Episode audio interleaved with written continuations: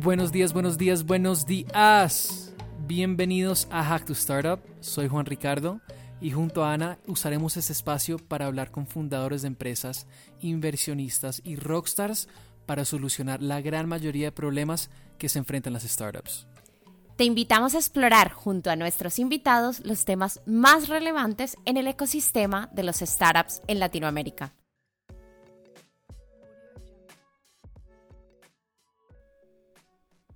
En el episodio de hoy, nuestro invitado es Andrés Vélez, cofundador y CEO de Tributi.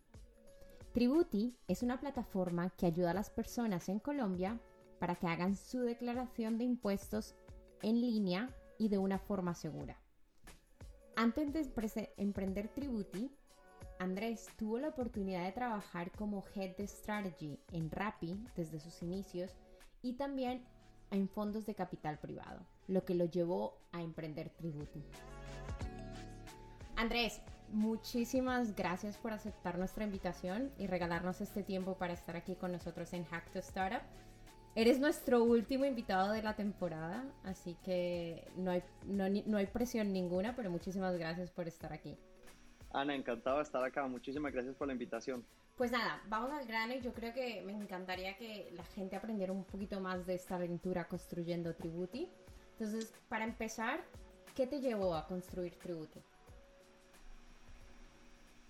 Ana, la verdad es que yo siempre he querido ser emprendedor y, y ya, mi, ya llevaba una serie de pasos activamente tratando de convertirme en ser emprendedor. Uno de esos era irme a Rappi para aprender cómo serlo. Y cuando ya sentía que tenía suficiente expertise para lanzarme al agua y no ahogarme, me lancé. Eh, la elección de Tributi en sí fue una decisión, eh, un mix de coyuntural y estratégica. El negocio en Estados Unidos es un negocio supremamente grande y supremamente atractivo. Y, y en Latinoamérica no había nada parecido. Entonces decidimos, decidimos intentar montar Tributi. Tienes razón, porque, porque Tribut es, un, programa muy parecido a lo que es eh, TurboTax, entonces tienes razón que es un, producto que ha sido muy exitoso en Estados Unidos. Has hablado un poquito de Rappi, vamos a, vamos a, tengo unas preguntitas ahí. Vienes de esa escuela Rappi y, cuéntanos un poco más, porque has dicho que, querías entrar a Rappi para poder emprender, cuéntanos un poco más qué, qué, qué tanto eh, peso tuvo tu experiencia por Rappi para empezar Tributi y, qué aprendiste de esta experiencia? Ana, mi experiencia previa a Rappi era como inversionista de private equity, que es una experiencia excelente para aprender de negocios, pero no muy buena para aprender a ejecutarlos. Y, y, era muy evidente para mí que yo no sabía cómo hacer las cosas. Entonces, si quería ser emprendedor, tenía que aprender a ser emprendedor y en ese momento el único emprendimiento que había en Colombia, eh, como de ese nivel, era Rappi. Yo me uní a Rappi temprano, antes de que Rappi cumpliera incluso su primer año. Eh, entonces fue una decisión muy a ciegas, pensando dónde podía ir a aprender. En ese entonces, cuando tú decías que trabajabas en Rappi, la gente pensaba que tú eras domiciliario, pues porque solo veían a los domiciliarios. Eh, entonces, pues los tiempos han cambiado. Es súper es, interesante. Yo también conocí a Rappi en sus inicios cuando trabajaba en Zendesk. Eh, eran clientes en aquella época, hace muchos años, cuando empezaron. Creo que empezaron grandes en, en México en esa época. Y, y tienes razón, la gente, la gente cuando decía Rappi solo pensaban en, en, los, en, las personas que repartían. Eh, hablando de esa Rappi Mafia, porque es, es una, algo que escucho mucho, el Rappi Mafia o, o la mafia que viene de otras en, en empresas que han sido exitosas y que sus empleados luego van y empiezan otro emprendimiento. ¿Cómo ves toda esta cadena de emprendimientos que, se generan a través del éxito de otras startups? Ana, yo creo que eso es de las cosas más lindas que le deja Rappi a Latinoamérica. Em, montar, montar high growth startups es, es algo bastante difícil no solo por el problema en sí, que es un problema muy difícil, pero aparte el soporte que tiene el emprendedor para poderlo lograr, eh, hasta ahora ha sido muy mínimo. Entonces tú necesitas gente que crea en sueños salvajes, que esté dispuesto a darte la plata para perseguirlos, que no te joda la vida con esa plata, que te ayude donde te puedan ayudar, que estén ok asumiendo esos niveles de riesgos, que estén ok perdiendo plata por años.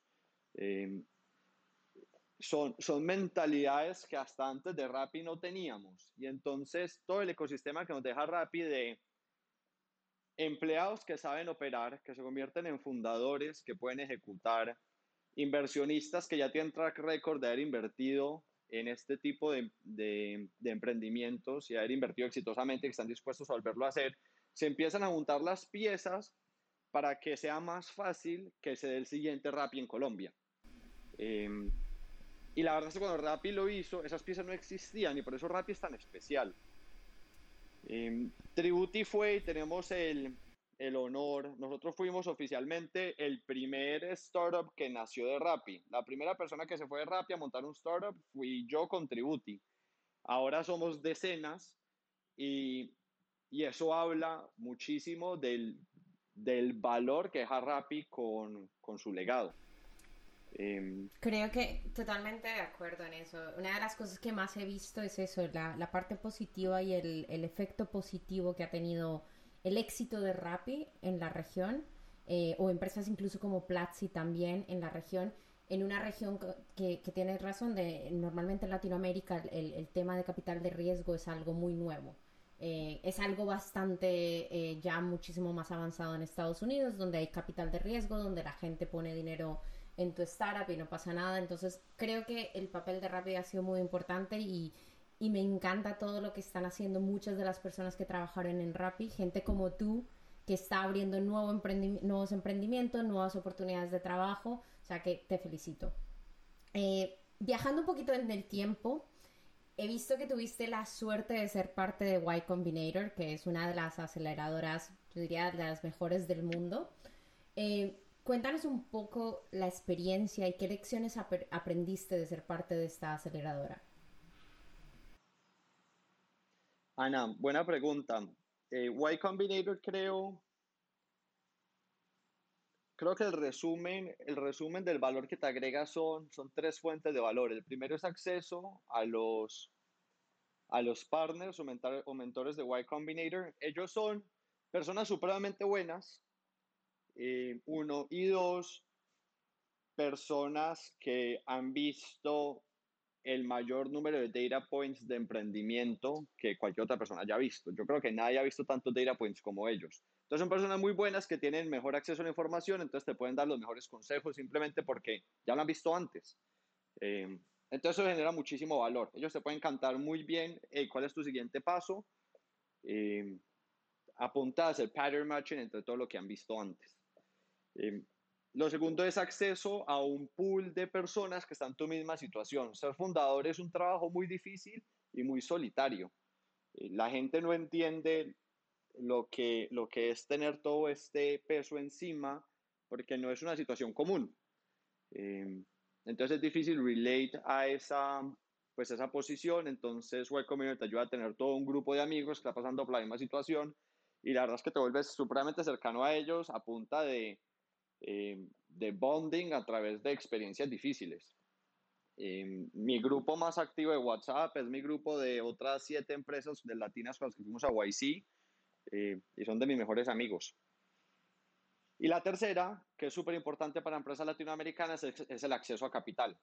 Como el capital no fluye tanto en Latinoamérica como en Estados Unidos, YC lo que te permite es pues no levantes plata en Latinoamérica, ven levanta plata en Estados Unidos y punto. Y te saltas ese problema que todavía no está resuelto en Latinoamérica. Eh, y eso ha sido súper importante para todas las primeras empresas como nosotros, cuando salimos a levantar, no había mucho capital en Latinoamérica. Entonces, yo creo que son como los tres pilares de valor principales y yo diría que eso es un game changer, o con seguridad fue un game changer para Tributi diría que es un game changer para la gran mayoría de empresas que van allá. Entonces, pues lo recomiendo muchísimo. Y como también como pequeña, pequeño agradecimiento y linkeándolo con, con la experiencia de Rappi, yo creo que YC también tiene muchísimo que ver con el crecimiento del ecosistema de emprendimiento de Latinoamérica. Eh, YC empezó a aceptar mucho más empresas latinas, les dio este, estas tres pilares de valor y esas empresas han empezado a crecer un montón y con ellas el ecosistema. Entonces, pues ellos también han cumplido un rol importante acá. Y, y de pronto quizás lo último de las cosas importantes que aprendimos, y esto es, creo que este es de las cosas más importantes en general en un startup, es la velocidad con la que uno puede lograr las cosas. Cuando uno llega allá, ellos te dicen, tienes que estar creciendo por lo menos 10% semana a semana. Eh, y cuando uno ya habla, bueno, ¿cómo vamos a hacer eso? Y dice, listo, va a contactar a 10 clientes diarios para ofrecerles el producto. Y me estoy inventando el número y te dicen, bueno, ¿por qué 10 y no 20? ¿No te alcanza el día para 20? Ok, y uno dice, no, pues sí me alcanza. Entonces ah, bueno, entonces pues llama 20, llama 30, llama 40. Eh, y hay un montón de trabas e inseguridades de uno porque uno evita ponerse en situaciones donde vas a ser rechazado. Eso es como el instinto humano. Y ellos a la fuerza te obligan a tirarte al agua. Y entre más te tiras al agua, más cómodo te sientes nadando, hasta que eventualmente ya vas nadando rápido. Em, pero es importante que alguien te diga, hey, la verdad puedes ir muy rápido, y si no estás yendo muy rápido, creo que la estás cagando. Eh, YC te enseña eso, trabajar en un emprendimiento te enseña eso, trabajar en Rappi te va a enseñar eso, trabajar en un corporativo no te va a enseñar eso, trabajar en una pyme no te va a enseñar eso. Eh, y eso es algo crítico para un startup. Yo creo, algo que me, llama la atención, voy a resumir un poquito esto porque creo que has dado unas, unas cosas claves. Entonces, eh, y es algo que lo escucho mucho, eh, la importancia de las aceleradoras es porque tienes acceso a mentores y está claro que en el caso de Y Combinator, de los mejores, el acceso a esa comunidad, porque has dicho, es verdad, ser emprendedor es un, un, camino solitario y puedes encontrar otras personas que están en situaciones similares a ti que te pueden ayudar, el acceso a capital, que ojalá pronto sea algo que se... Yo creo que poco a poco se está cambiando en Latinoamérica, pero ojalá sea algo que, que cambie. Eh, y luego me encanta esto que has dicho de poner retos para que las startups empiecen a trabajar en, empiecen a aprender a trabajar en un nivel mucho más veloz de lo que normalmente haría una empresa eh, más tradicional, diría yo. Eh, muchísimas gracias por compartir esto, me ha encantado. bueno, yo creo que enlazando esto con tu paso por Y Combinator, me, surgió una pregunta y digo, bueno, muchas empresas eh, normalmente se habla de este camino al éxito, o sea, de, de, cree uno que va a una aceleradora y ya está, ya todo va a funcionar bien, pero a veces, como todo camino está lleno de altibajos, y entonces si no estoy mal después de tu paso por eh, Y Combinator, fue como un poco difícil para ustedes al principio encontrar ese product market fit o, su sitio en el mercado. ¿Por qué no me, cuentas un poquito más sobre esta etapa y, cómo se dieron cuenta que lo que estaban intentando hacer no fue como lo querían hacer? Y empieza, empezamos por ahí y luego te hago otras preguntitas que tengo del tema. Sí, para, los que no saben, Tributi es una aplicación para que las personas puedan elaborar su declaración de renta, sus impuestos anuales online. Y como hablamos ahorita, esto es un negocio bastante grande en Estados Unidos que todavía no existe en Latinoamérica, pues es un negocio inventado. Eh, nosotros fuimos a Y Combinator, levantamos millones de dólares. Cuando fuimos éramos solo Simón y yo, Simón y mi co-founder, éramos dos personas y ya levantamos un montón de plata, nos sentíamos millonarios, contratamos un equipo, éramos 14 personas, pasamos de 2 a 14 personas en mes y medio. Regresamos a Colombia, habiendo aprendido un montón, creyéndonos reyes del mundo. Se acercó la temporada de impuestos y nos chocamos contra una pared gigante. Nosotros ese año a duras penas crecimos versus el año anterior, que en el mundo de startups es un fracaso absoluto y en el mundo de startups tan tempranas como lo era Tributi es, es algo casi que impresentable. Em, y eso nos dio muy duro, nos gastamos muchísima plata, muchísimo tiempo y nos dimos cuenta que no teníamos ni idea de lo que estábamos haciendo. Parte de lo que pasó fue que pues no entendíamos bien a nuestros clientes, entendíamos bien el problema, pero no también a nuestros clientes. Tus impuestos son una transacción de muchísima confianza. Esto es una página de internet que te va a pedir todos tus datos financieros, eh, te va a calcular tus impuestos y te va a decir cuánta plata tienes que pagarle al Estado eh, y después tú quedas eh, on the hook por lo, por lo que presentas, ¿cierto? Después puede ir el Estado y te puede poner multas. Entonces esto pues requiere muchísima confianza. Nosotros estamos diciendo a la gente, eh, a la gente colombiana, oiga, metas en internet a esta página para hacer todas estas cosas de confianza, pues una página que ustedes no conocen. Eh, entonces el producto era bueno, pero no teníamos la confianza para que nos usáramos y nos dimos cuenta, fue puta, eh, esto no funciona. ese fue el problema. Mejor dicho, ese fue el problema. El problema fue que no crecimos, el diagnóstico del problema fue que no crecimos porque no teníamos la confianza del usuario. Mm, vale.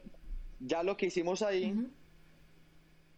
Cuéntame, no, perdona. Ya lo que hicimos ahí, y sí, de pronto me está adelantando la pregunta de que cómo No, no, no, porque te, no, te, iba a preguntar un poco eso, te iba a preguntar, eh, o sea, cómo, porque me llama la atención, o sea, es, eh, estaban, estaban, no, está claro que ganarse la confianza es súper importante y como esa marca. Y te quería preguntar eso, o sea, que, ¿cómo, cómo resolvieron esto? ¿Cómo volvieron como de esta etapa? ¿Qué, te aprendiste y cómo volvieron a enfocar esto? O sea, ¿cómo se ganaron esa, esa confianza de, de las personas? Porque está claro que ahí te doy la razón, en Latinoamérica todavía hay muchas personas que no tienen la confianza de hacer las cosas por internet, todavía se va al banco, todavía. Entonces, me gustaría que contaras un poquito más los aprendizajes de esta etapa y cómo, cómo enfocaste el producto para que ahora sea, eh, la gente lo confíe como lo está confiando ahora. Sí, lo que hicimos fue, nosotros caímos en la trampa porque inicialmente lo que hicimos fue copiarnos las estrategias del jugador gringo, que ya hemos mencionado que hace esto mismo en Estados Unidos y que le va supremamente bien. Y ellos usan canales de adquisición de usuarios, principalmente B2C. B2C significa que el negocio va directamente a adquiere el cliente. Eh, pero con eso nos chocamos contra la pared y lo que nuestra hipótesis era, bueno, no tenemos la confianza de los usuarios y adquirir la confianza de los usuarios uno a uno es una tarea que nos va a quedar grande. ¿Cómo vamos a convencer a cientos de miles de personas de forma individual que confíen en nosotros, que nos dé este nivel de confianza? Creo que una tarea que no podíamos romper, dimos muchas vueltas y lo que hicimos fue cambiar a un modelo de adquisición de usuarios o de distribución B2B2C. Y en vez de ir directamente al usuario, íbamos a un negocio intermediario en el cual el usuario confiara, adquiríamos ese negocio intermediario para que él nos recomendara con sus clientes. Entonces, por ejemplo, tenemos alianzas con jugadores financieros, con bancos, con aseguradoras, para que promocione nuestros servicios con sus clientes. Cuando tu banco te promociona un servicio, pues tú confías en eso, porque ya, tú ya confías en tu banco y tu banco con seguridad le está haciendo diligence apropiada a los servicios que te está recomendando. Em, hacemos alianzas con los empleadores para que los empleadores le regalen la declaración de renta a sus empleados. Entonces, cuando viene tu empleador y te regala la declaración de renta a todo el mundo en la oficina, dices, pues bueno, esto es de confianza.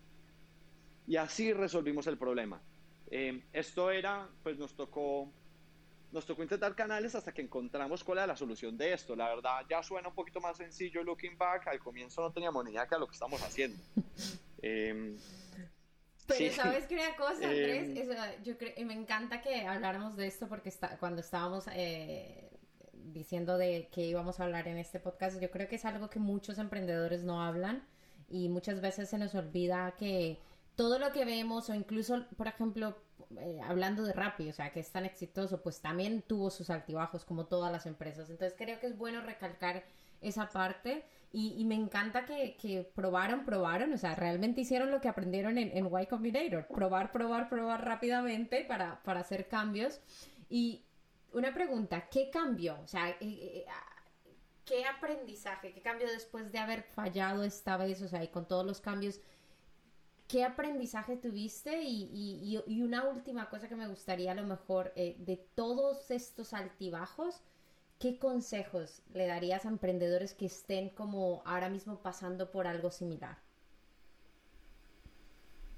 Sí, buena pregunta.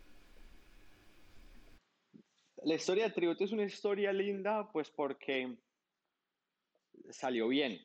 ¿cierto? Las cosas salieron bien. Y un detalle que omití, nosotros, la temporada de impuestos es una vez al año, entonces a nosotros nos queda difícil intentar muchas cosas porque los usuarios pues no estaban haciendo sus impuestos cuando nosotros necesitábamos que los hicieran.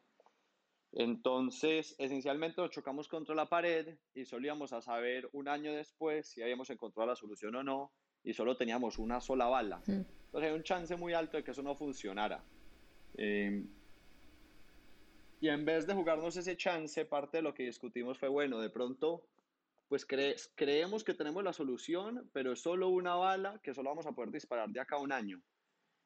Em, que es una situación bastante riesgosa. Entonces pensamos bastante en pivotear y aprovechar el tiempo que teníamos y, y en vez de intentar buscar la solución a este problema, simplemente intentar solucionar otro problema distinto. Al final las cosas salieron bien para Tributi, pero una lección y es, y de pronto es un consejo no tan tradicional, es no tengan miedo a pivotear, a hacer soft pivots o hard pivots. Em, esto, esto ya no es la universidad, acá no, hay, acá no hay mérito por resolver el problema que tienes en la mano. Esto no es un examen con un set de problemas finitos. El problema que tienes los puedes soltar en cualquier momento y cambiar de problema. Acá se trata de cuántas veces acertaste, no tu porcentaje de acierto. Eh, solo necesitas acertar una sola vez. Eso es todo lo que necesitas. Eh, y yo a veces me pregunto, nos fue, nos fue bien con Tributi, pero estuvimos, de verdad que estuvimos a días de hacer el pivot. Y me digo, ¿qué hubiera sido nuestra vida si hubiéramos pivoteado? Yo creo que también nos hubiera ido bien. Em, entonces, no se aferren a la idea porque sí, aférrense a tener la solución correcta. Y la solución correcta existe para un montón de problemas. Busquen el problema donde se sientan más cómodos. Muchos problemas son muy difíciles de resolver, muchos problemas no son el momento correcto para ser resueltos. Eh, hay mil razones para que las cosas no funcionen. Eh, no tengas miedo a pivotear. Yo creo que el, el, aquí el consejo es no les dé miedo a cambiar, o sea, a pivotear, cambiar eh, esa idea. O sea, si tienen que, si están empezando y, se dieron cuenta que lo que querían hacer no era el problema que las personas quieren resolver, y si tienen que cambiarlo, creo que todavía están a tiempo. Y y yo he visto eso en muchísimas startups en Estados Unidos, en muchísimas startups en otros países. Y, y creo que me encanta que hayas dicho esto porque muchas, muchas veces no, no se habla de esto. Y hace tiempo, hace poco hablaba con otro emprendedor de en Latinoamérica, a veces nos da miedo el fracaso, o sea, como que si, ah, sí, cambiamos, eh, es un fracaso, no, no es un fracaso, porque como tú lo has dicho, es, es encontrar el acierto. Muchísimas gracias, me ha encantado este consejo. Bueno, vamos a hablar un poquito de, ahora Tributi. Me contaste que ya les fue bien. Cuéntame un poco eh, cómo les fue y cuáles crees que fueron las claves de, esos resultados. Ana, esto fue, esta historia sucedió hace dos años, desde entonces hemos tenido un año en el que crecimos 14 veces, el último año crecimos cuatro veces. Eh, cuando hace clic, se siente el clic y ya es una situación donde más de lo mismo te sigue dando buenos resultados porque ya no estás buscando la solución, ya sigue escalando la solución actual. Eh, entonces también es el otro takeaway. Cuando tienes una fórmula que funciona, te vas a dar cuenta. Te vas a dar cuenta, te sientes cómodo con ella y tienes el sentimiento de que puedes seguir haciendo más de esto por un rato largo. Eh, no lo vas a poder hacer por siempre, pero sí por un rato largo. Eh, y ese es el momento donde ahora está Tributi. También Estamos empezando a incursionar en otros negocios, estamos explorando ofrecerles servicios eh, financieros a nuestros usuarios eh, basados en, asesorías, em, usando la información financiera que ya tenemos de ellos, eh, que es algo pues bastante revolucionario acá en Latinoamérica porque pues nadie tiene tu información, entonces podemos darte asesorías muy personalizadas y muy útiles. Entonces pues empieza a abrir el campo em, bastante para las cosas que, que vamos a empezar a hacer desde Tributi. Súper, me, me, encanta y esto es verdad, o sea, una vez que encuentras la solución al problema, hay que escalarla. O sea, que tomen nota por ahí si nos están escuchando. Eh, hay una pregunta que siempre le hago a todos los emprendedores que, que, entrevisto y es levantar capital. O sea, yo siempre escucho esto es, esto es un trabajo a tiempo completo, no es tan fácil, es, es, es muy... Eh, tienes que realmente es mucho tiempo el que necesitas y tienes que intentar abrir muchas puertas y muchas veces te rechazan. Cuéntame un poquito desde tu experiencia, eh, ¿qué consejos a lo mejor le darías a estos emprendedores que están en este proceso y qué cosas has aprendido tú cuando viene el tema de levantar capital? Sí, Ana, yo afortunadamente he tenido experiencias positivas levantando plata. En Tributi hemos hecho un par de rondas, en Rappi también trabajé en la serie A y en la serie B de Rappi. Y antes, pues yo era inversionista de private equity, que es un poquito distinto, pero entonces he visto, he visto este proceso un par de veces desde distintos ángulos. Y, y este sería como mi, mi, manual para hacerlo. Entonces, como tú dices, esto es un trabajo full time. Eh, ya les explico por qué es importante que sea full time. Eh, hay que buscar una lista de inversionistas para contactar. Entonces, pregúntale a tus amigos emprendedores que te hagan introducciones, pregúntale a tus inversionistas actuales. Si no, métete a aceleradoras, a centros de emprendimiento y que te hagan intros con inversionistas. Eh, y hay que hacer todo un pipeline de inversionistas. Después tienes que preparar tus números. Eh, una vez prepares tus números, puedes armar una historia, armas tu deck. Esto es una parte importante. Después arrancas a pitchar. Eh, la gran mayoría de los inversionistas te a decir que no, y eso está bien. Hay mil razones para descartarte, mil razones que incluso no tienen nada que ver con la empresa. A veces eres muy pequeño, eres muy grande, estás fuera del sector geográfico, estás fuera de la industria. Eh, hay mil razones para descartarte. Eh, estás levantando mucha plata, estás levantando poquita plata, eh, y eso es normal. Desafortunadamente el proceso es muy ineficiente, entonces tienes que tener mucha energía, pero te van a descartar después de pichar. Entonces te tocó pichar de pronto eh, innecesariamente, para así funciona. Eh, entonces siéntete cómodo con los nos, porque la mayoría van a ser nos, eso es normal. Lo importante es que solo necesitas un sí. Uno, dos, tres sí, no necesitas mucho más. Tres inversionistas te ponen toda tu ronda. Eh, necesitas un, uno solo que lidere. Entonces, en verdad vas a hablar con 100 personas buscando un sí. Entonces, siéntete cómodo con 99 nos. Eso es normal. Eso es lo primero. Y ya, regresando al primer punto de por qué es un trabajo full time, por la misma dinámica de que solo necesitas un sí, en verdad los inversionistas están compitiendo entre ellos. Apenas hay amenaza de que alguien te vaya a decir el sí, tú puedes usar esa amenaza para presionar al resto de los otros inversionistas. Oye, esta persona está a punto de invertir. Eh, o ya me pasó un term sheet, o ya me hizo una oferta verbal. Y así los puedes competir, los pones a, para competir entre ellos y eso les genera presión y hace que se muevan más rápido. Si no, ellos tienen el incentivo de moverse lento eh, porque entre más lento se muevan, pues más información alcanzan a ver de ti y invierten más adelante, cuando eres más grande, te está yendo mejor. Eh, entonces, los inversionistas rara vez tienen el incentivo de moverse rápido, a menos de que sientan, si no me muevo rápido, pierdo este deal. Eh, entonces, es como la estrategia en, en un minuto. Me a ver, voy a, creo que tomo nota y voy a intentarlo resumir. si, si, si me queda algo por ahí, que la gente luego vuelva y le dé para atrás para escucharlo. Entonces, hacer la lista, ¿vale?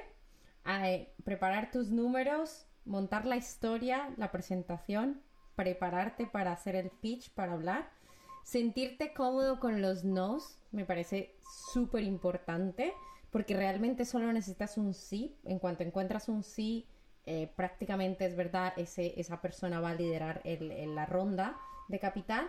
Y, y, una cosa que me ha gustado este, este tip que has dado, este consejo, generar competencia entre los inversores. Buen consejo. Eh, además, sí. aquí como nota curiosa, sin ir mucho a, fondo, nos conocimos con el tema de hacer pitch eh, eh, tú y yo. Entonces, me, ha gustado bastante este consejo. Bueno, tengo dos preguntas más y, vamos como a la, a la ronda final. Estamos hablando mucho, estamos viendo muchísimos cambios en Latinoamérica, muchísimos cambios en las industrias Cuéntame un poco qué ves, o sea, qué estás viendo, eh, cómo crees tú que va a cambiar las industrias en, Latinoamérica, en Colombia, cuáles son las que más van a crecer y, qué cosas ves tú que, va a llegar a, Latinoamérica este año. Ana, entonces, obviamente yo estoy sesgado hacia todo lo que es tecnología. Eh, y sí creo pues en el mundo de la tecnología que se viene un subsegmento de eso que me llama mucho la atención es no code. Eh, para los que estamos acá metidos sabemos el problema que es el código y el talento para poder desarrollar código. Y esa competencia eso le está poniendo más difícil todos los días porque ya todo el mundo, incluso las empresas no de tecnología, están contratando equipos de desarrollo. Eh, no sé si el supply del talento de desarrolladores va a dar abasto para la demanda. La demanda cambia todos los años, cambia día a día. Cada vez que hay una junta dicen, no, necesitamos innovar más. La demanda cambia y ahora son empresas tradicionales contratando equipos de desarrollo, pero el supply se demora años en ajustarse. El supply necesita ir y decirle a los niños, oigan, estudian ingeniería. Eh, que es algo que yo quiero hacer. Yo quiero hacer eso, empezar a decirle a todo el mundo, por favor, estudio ingeniería. Pero, perdona. Total. Eh, ¿qué, decías? Que ese, ese gap de demanda y oferta es muy grande y yo creo que solo va a aumentar. Y entonces creo que la solución a eso es el no code. El no code es mucho más fácil de aprender, eh, te funciona para casi lo mismo. Eh, y a menos de que tú estés montando un emprendimiento en el cual estés innovando realmente en el frente tecnológico, no necesitas código, necesitas simplemente una plataforma que te permita atender a tus usuarios. Por ejemplo, Tributi. Tributi no hace nada nuevo, fundamentalmente nuevo. En Tributi es un formulario que te hace preguntas, después hacemos unos cálculos por detrás y después te entrego tus documentos. Eh, nosotros no estamos innovando de frente de tecnología, es innovación del modelo de negocios. Em, entonces creo que vamos a tener un problema grande con este gap y creo que la solución para eso es no code. Entonces hay que decirle a la gente, hey, estoy ingeniería, pero como ese ask es tan difícil, creo que hay que decirle a la gente también, hey, estudia cómo hacer aplicaciones no code, que es un ask mucho más sencillo y resuelve 90% de la necesidad del código. Entonces, en general, soy bastante bullish todo lo que es no code. Súper interesante. No, tenemos que hablar offline porque yo este tema es algo que me, me llama. Quiero aportar muchísimo más a la comunidad y es algo que, que con varios amigos estamos hablando de cómo intentamos que más gente em, le dé curiosidad por el tema de la tecnología y por de, aquí, de ahí este, este eh, podcast y también intentar que la gente estudie mucho más. Eh, eh, sea ingenieros o todo, porque realmente es lo que se va a necesitar muchísimo. Entonces, eh, tenemos que hablar offline del tema. Bueno, cuéntanos, y hablando de Tributi, porque antes me dijiste que, van a intentar empezar a ofrecer servicios financieros. Cuéntame, ¿dónde ves a Tributi en los próximos años? ¿Se van a quedar en Colombia? ¿Van a salir a, otros países en Latinoamérica? Cuéntanos un poquito eh, el futuro de Tributi. Ana, el futuro tiene dos, dos vertientes. El primero es expansión internacional. a partir del próximo año empezamos a abrir nuestros primeros países distintos a Colombia, eh, haciendo declaraciones de renta. Y eso es paso uno. Y paso dos es con la información de la declaración de renta, yo ya te conozco muy bien y ahí fácilmente, sin tener casi ningún esfuerzo, ese usuario se acaba de ganar un asesor tributario que te conoce de punta a punta y te va a dar tips para que optimices tu situación financiera. Si estás ahorrando donde no es, te ayudamos a que metas tu plata donde más te rinde, eh, donde más impuestos ahorras. Si tienes los seguros caros, te ayudamos a que lo, lo más barato. Si tu hipoteca la tomaste hace muchos años y está todavía una tasa alta, te ayudamos a refinanciarla. Y todo eso lo podemos hacer por detrás, en el background, eh, porque ya tenemos tu información. Entonces, la idea que todo el mundo pueda declarar fácil y seguro con y una vez lo hagan, pues con eso también acaban de meterse un asesor financiero al bolsillo que les va a ayudar a tomar mejores decisiones financieras. Listo, entonces, muchísima suerte, o sea, con el tema de la expansión y para los que nos están escuchando ya saben que si van a hacer las declaraciones este año, Tributi, porque, les, porque una vez que hagan la declaración con Tributi se ganan el, el, el asesor financiero, que me imagino que no viene nada mal en Colombia.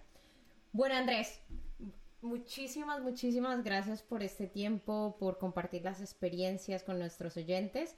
Eh, normalmente llegamos como a la parte final del podcast eh, donde tenemos una, una sesión que son respuestas rápidas. O sea, me tienes que contestar lo primero que se te venga a la cabeza.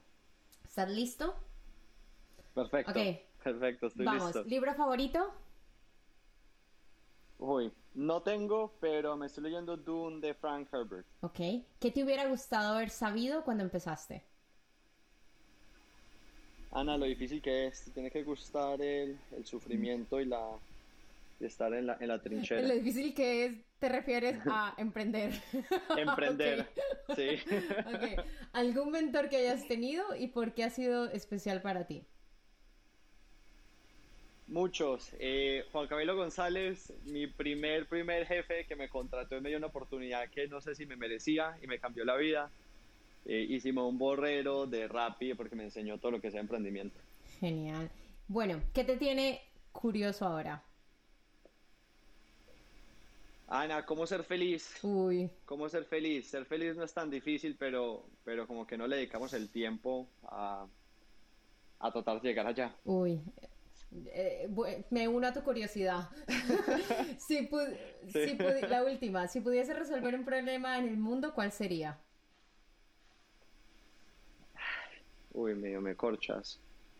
Un poquito de conocimiento sobre cómo ser feliz. Creo que perseguimos las cosas equivocadas un porcentaje muy alto de nuestras, de nuestras vidas. Entonces, un poquito de, educación con eso.